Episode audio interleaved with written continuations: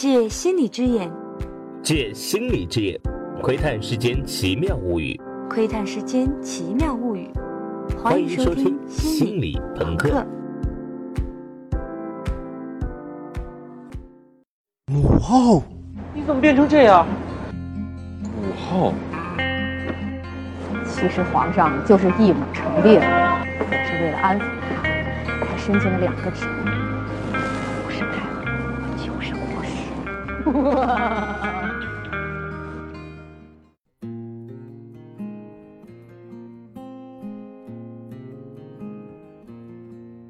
大家好，刚才大家听到的是《西游伏妖篇》的一个删减片段。先开口说话的是包贝尔演的那个比丘国国王，不是红孩儿扮的那个，而是被唐僧孙悟空从地牢里解救出来的那个真国王。这个真国王一见到九宫真人就管他叫母后，而九宫真人却赶紧否认。但是这也太明显了，这简直是再典型不过的潜台词与表面台词正好相反的套路啊！九宫真人这一否认，不就是赤裸裸的暗示观众，比丘国国王实际上就是他儿子吗？这个删减片段一下子让我联想到了《西游伏妖篇》里一个似乎很少有人注意到的小细节。我追随着这个细节，放飞胡思乱想的翅膀，不但脑洞出了比丘国国王父亲的身份，还追踪到了《白蛇传》的一个鲜为人知的版本。接下来就跟你来扒一扒我这个脑洞。《西游伏妖篇》里那个引起我注意的小细节是什么呢？那就是影片临近结尾时，九宫真人与如来的两句对白。如来，我为你而生，这么多年我在你身边，你可有正眼看过我一次？不需多言，松开！金雕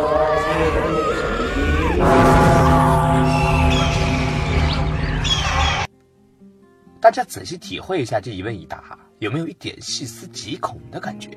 九宫真人说：“我在你身边这么久，你都没有拿正眼看过我一眼。”这是百分之百标准的怨妇腔啊！这句话跟《天龙八部》里马夫人康敏对萧峰说的话简直如出一辙。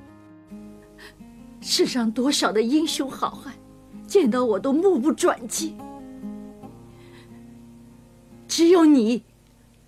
号称天下第一豪杰的北乔峰，偏偏对我不屑一顾。大家想想，康敏对萧峰是什么感情？那九公对如来是不是也是这种感情呢？好，就算是我想多了，九宫真人只是抱怨如来对自己的修行关注不够。那按正常逻辑，如来接的话应该是些义正言辞的训诫才对啊，比如不好好修行，天天只想着从我这里得到些什么东西。你心术不正，咎由自取，巴拉巴拉，类似这种才对呀。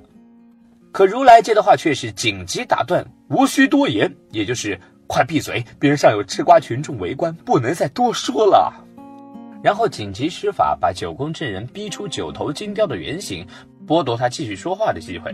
这怎么看都是如来有不能被外人知道的丑事落在九宫手里的意思。联系九宫说的话，你说这个丑事还能是什么呢？看来这两人之间并不是九宫一厢情愿单相思哦，他们应该是有过不可描述的往事的。再接下来，正常的戏码就应该是要灭口了，下一个镜头就应该是九头金雕一边惨叫，一边被如来捏在手里收走。可电影里啊，并不是这样的哦，九头金雕是自己拍着翅膀飞到如来身边的，它不是被收服，而是欢快的投怀送抱啊。所以结论呼之欲出了。这根本就是一出小两口吵架的戏码。我们只要把九宫真人与如来之间的这些事情放在小两口吵架的框架里来理解，伏妖篇里一些说不通的疑点就全都通了。比如说，从降魔篇到伏妖篇，除九宫真人之外，其他那些妖怪都是被动的，是因为他们想害人，唐僧他们才出手收他们，他们并没有想主动招惹这些驱魔人。而九宫真人恰恰相反，完全是主动挑衅。伏妖篇里实际上暗藏了一个没有说透的细节，那就是孙悟空的火眼金睛到底看不看得透九宫真人呢？其实是看不透的，否则他只要像收蜘蛛精和红孩儿那样直接挑衅九宫就可以了。正因为看不透，所以在没有百分之百把握的前提下，只好配合九宫演师徒相残的戏码，引九宫主动现身，才坐实了他幕后黑手的身份。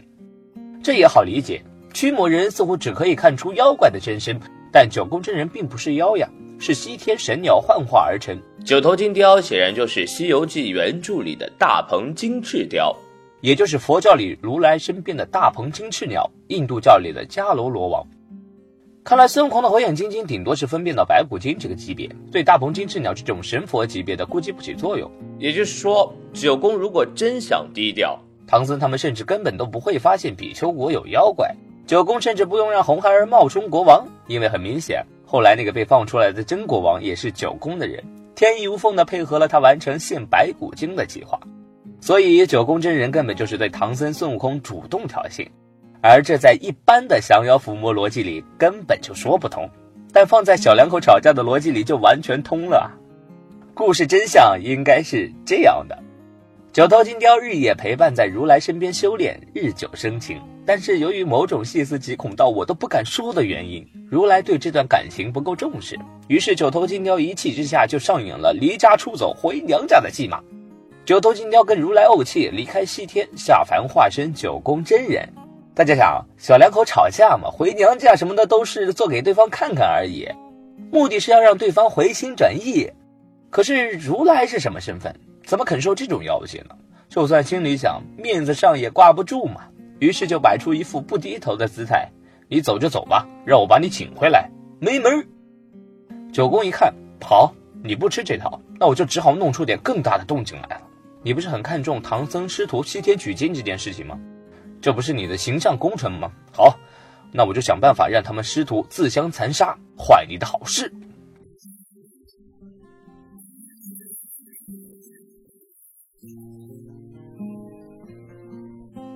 九公以为孙悟空把唐僧吃掉的时候，红孩儿说了一句话：“看如来怎么在西天爆毛吧。”九公回了一句：“闭嘴。”这其实就是红孩儿把九公的真实目的说漏嘴了。最后一通折腾果然没有白费，如来终于看不下去了，现身跟九公见面，于是就出现了我们开头说的那一幕。如来在这里的潜台词其实是：好了好啦，吵到这个份上差不多了，再多说一句我就真翻脸了，赶紧回家。于是九公得偿所愿，小两口重归于好。怎么样？这样一个如来九宫隐秘恋情的脑洞，是不是就把伏妖篇整个故事都打通了呢？现在大家再想想节目开头那个删减片段，如果九宫真人真的是比丘国国王他娘，那么国王他爹还能是谁呢？而这个很得罪佛祖的脑洞啊，并不是我凭空瞎想出来的，启发我的是北京艺术家邬建安的一件美术作品，这件作品叫《青鱼案》，是一组大型剪纸拼贴画，这些画组合起来讲了一个《白蛇前传》的故事，它是吴建安根据《白蛇传》的一个民间抄本创作的。而故事讲的恰恰就是跟大鹏金翅鸟有关的一桩佛家丑闻，《白蛇前传》的故事我们放在最后再说。先说说吴建安找到的那个特别版的《白蛇传》，跟我们熟知的白蛇故事差别在哪里？吴建安当时看到的是陕西皮影戏大师李世杰收藏的所谓1953年张万胜抄本，这个抄本估计是个孤本，我没能找到。但好在民间戏曲艺术有同地相通这样的小规律。就是说，一个故事题材在同一个地方的不同民间艺术之间会相互渗透、相互借鉴。于是我就退而求其次，找到了陕西另一个大剧种秦腔的《白蛇传》剧本。这个版本是一九五五年的时候袁多寿根据民间剧本改编的，在时间上跟乌建安看到的版本也非常接近。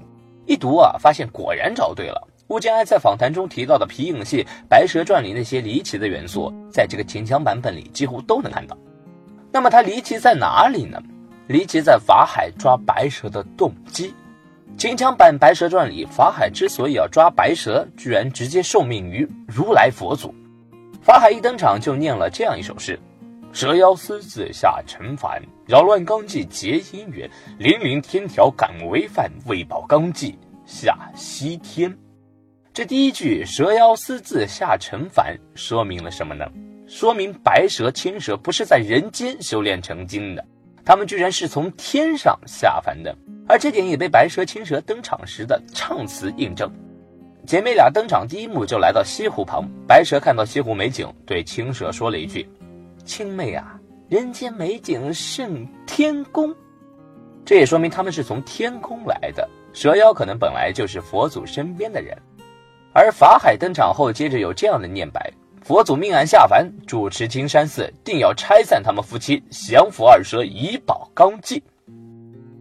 从这句“佛祖命案下凡”里，可以至少看出两个关键信息。